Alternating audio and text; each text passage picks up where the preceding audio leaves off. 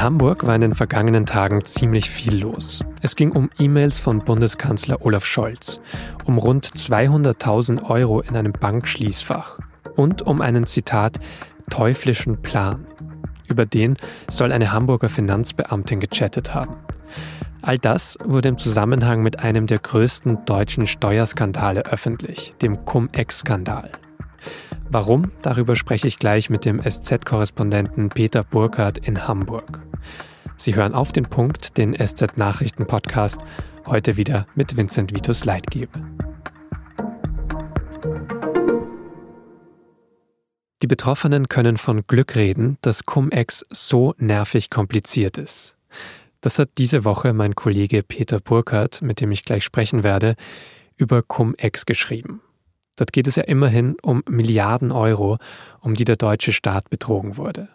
Aber weil es so kompliziert ist, schauen vielleicht gar nicht mehr so viele Menschen ganz genau hin oder fragen, was da eigentlich alles passiert ist, obwohl es ziemlich wichtig ist.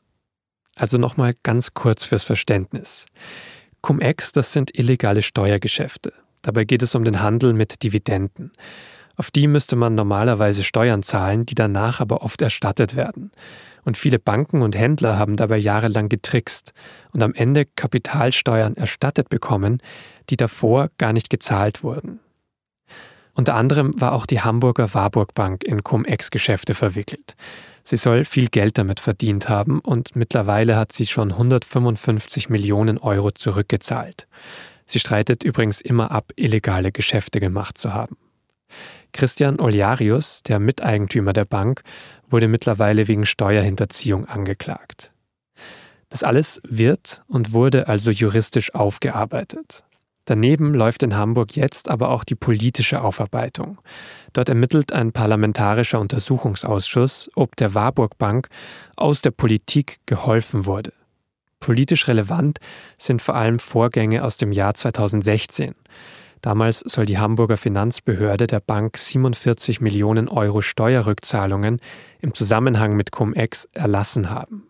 Und Bürgermeister von Hamburg war damals Olaf Scholz. Darum steht er auch jetzt als Bundeskanzler noch im Zentrum der Affäre und wird als Zeuge vom Untersuchungsausschuss befragt. Wie genau war seine Rolle damals und welche anderen Personen hängen da noch mit drinnen? Darüber spreche ich jetzt mit meinem Kollegen Peter Burkhardt. Peter, vielleicht kannst du zu Beginn mal ganz kurz sagen, warum sprechen wir denn überhaupt gerade wieder über dieses Thema hier in Hamburg auch bei dir? Ja, weil in den vergangenen Tagen so nach und nach wieder neue Nachrichten zu dem Thema aufgeploppt sind. Es geht einmal um so einen Chat, in dem eine führende, in diesem Fall betraute Finanzbeamtin von einem teuflischen Plan sprach, der aufgegangen sei.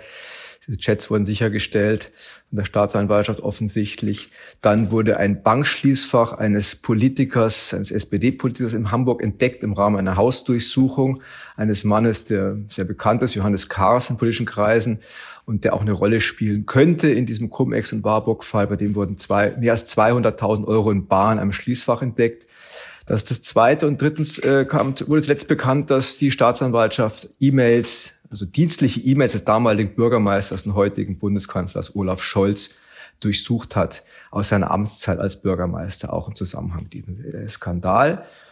Und dieser Untersuchungsausschuss, der diese politischen Verwicklungen aufklären möchte, der hat nach der Sommerpause wieder seine Arbeit aufgenommen und kommende Woche tritt der Bundeskanzler, der aktuelle Bundeskanzler Scholz dort wieder auf.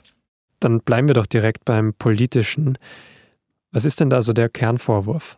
Es geht so ganz grundsätzlich um die Frage, warum die Stadt Hamburg, also die Finanzverwaltung der Warburg Bank zunächst im Jahr 2016 Steuerschulden in Höhe von 47 Millionen Euro erlassen hat. Die wurden dann, waren dann steuerrechtlich verjährt. 2016. Das ist Geld gewesen, das aus diesen Cum-Ex-Geschäften stammt. Das ist das eine. Das zweite ist, für 2000, 2017 dann ging es um weitere 43 Millionen Euro. Und da ist dann das Bundesfinanzministerium, damals CDU geführt, in Berlin eingeschritten und hat diese Verjährung gestoppt. Das ist also sehr ungewöhnlich. Es gab da eine Weisung, dass das Geld eingetrieben werden muss. Um diese beiden Beträge, um diese beiden Jahre geht es. In dieser Zeit war Olaf Scholz Bürgermeister in Hamburg und sein Finanzsenator war Peter Tschentscher, der heutige Bürgermeister. Und da geht es um die Frage, ob es irgendeinen politischen Einfluss gab. Beide und andere auch streiten das kategorisch ab, aber es wird seit vielen Monaten untersucht und es kommen immer wieder neue merkwürdige Details ans Licht. Und ist eben besonders relevant. Entschuldigung. Ja, was man dazu sagen muss, es gab also, es gibt ein Tagebuch, das ist Warburg Bankers Christian Oliarius, und in dem taucht also Olaf Scholz mehrfach auf. Es gab dann mehrere Treffen, die hat dann auch Scholz nach und nach eingeräumt. Es gab auch einen Anruf von Scholz bei Oliaros, in dem er ihm geraten hat, einen Brief der Bank an seinen damaligen Finanzsenator weiterzuleiten. All diese Dinge werden jetzt untersucht von dieser Untersuchungskommission und Untersuchungsausschuss.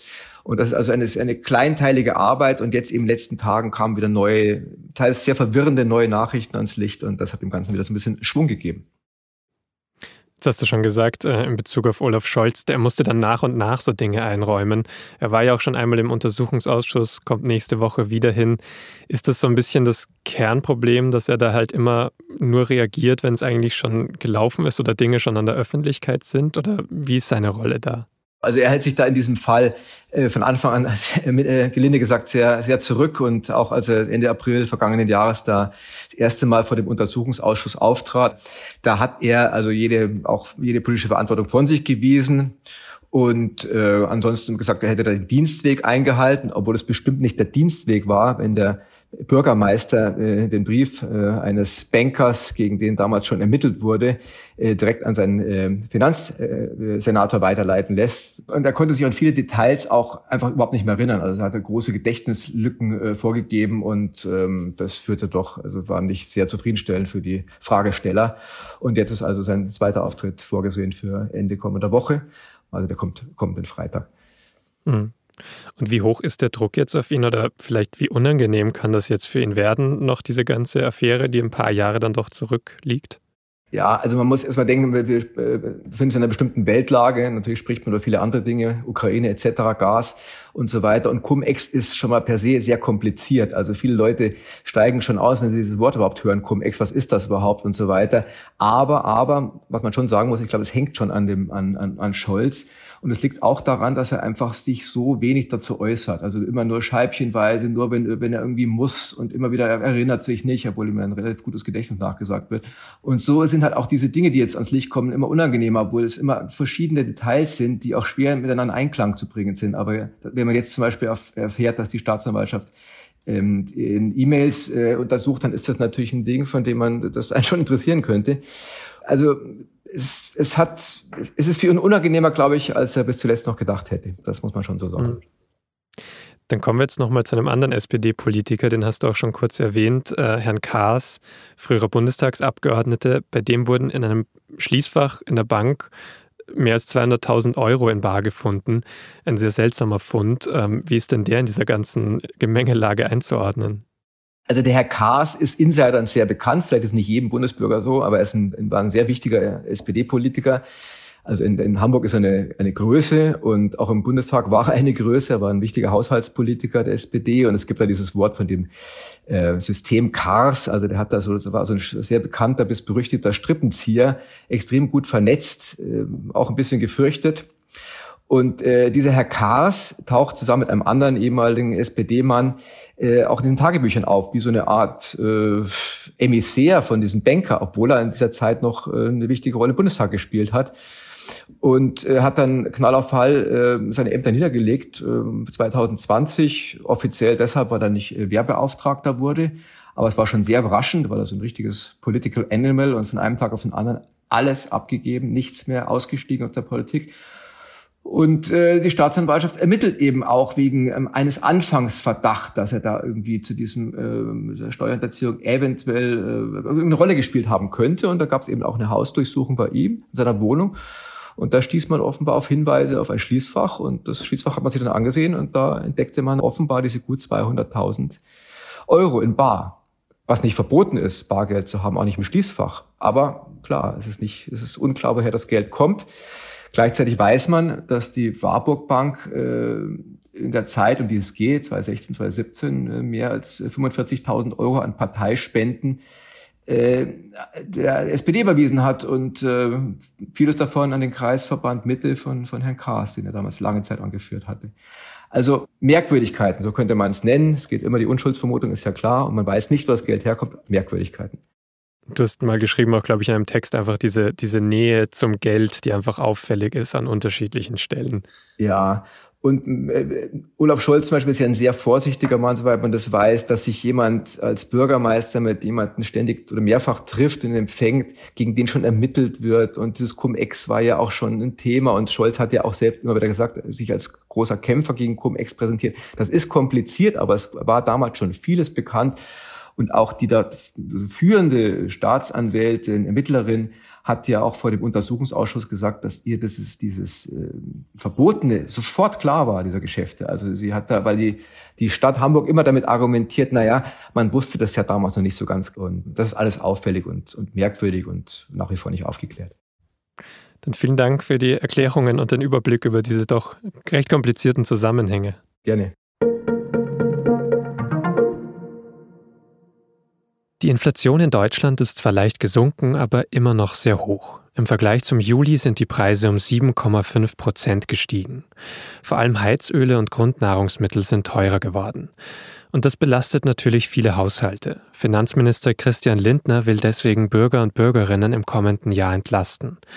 Unter anderem soll der Grundfreibetrag, auf den keine Einkommenssteuer erhoben wird, angehoben werden. Auch der Kinderfreibetrag und das Kindergeld sollen steigen. Kritik an den Plänen kommt unter anderem von Linken, Grünen und SPD im Bundestag. Topverdiener würden in absoluten Zahlen stärker profitieren als Geringverdiener. Mehr dazu lesen Sie über den Link in den Show Notes. Bei Explosionen auf einem Luftwaffenstützpunkt auf der Krim sind am Dienstag offenbar zehn russische Flugzeuge zerstört worden. Laut der New York Times könnten die Explosionen Folge eines ukrainischen Angriffs gewesen sein. Dabei sei eine von der Ukraine entwickelte Waffe eingesetzt worden. Wenn das stimmt, wäre das ein großer Erfolg für die Ukraine. Die Krim wird seit 2014 von Russland besetzt. Das russische Verteidigungsministerium dementiert die Angriffe aber. Am Dienstag sei einfach nur durch Fahrlässigkeit Munition explodiert. Deutschland hat gerade ein Wasserproblem. Die Wasserpegel in den Flüssen sind nämlich zu niedrig. Deswegen können Schiffe nur noch eingeschränkt fahren und das führt auch zu wirtschaftlichen Problemen. Über Flüsse wird ja dann doch einiges transportiert. Woher kommt das Problem und wie kann Deutschland sich besser auf kommende trockene Sommer einstellen? Darum geht es in einem sehr spannenden Text der SZ von Donnerstag. Den finden Sie ab 19 Uhr online auf sz.de. Redaktionsschluss für Auf den Punkt war 16 Uhr. Produziert hat diese Sendung Immanuel Pedersen. Vielen Dank fürs Zuhören und bis zum nächsten Mal.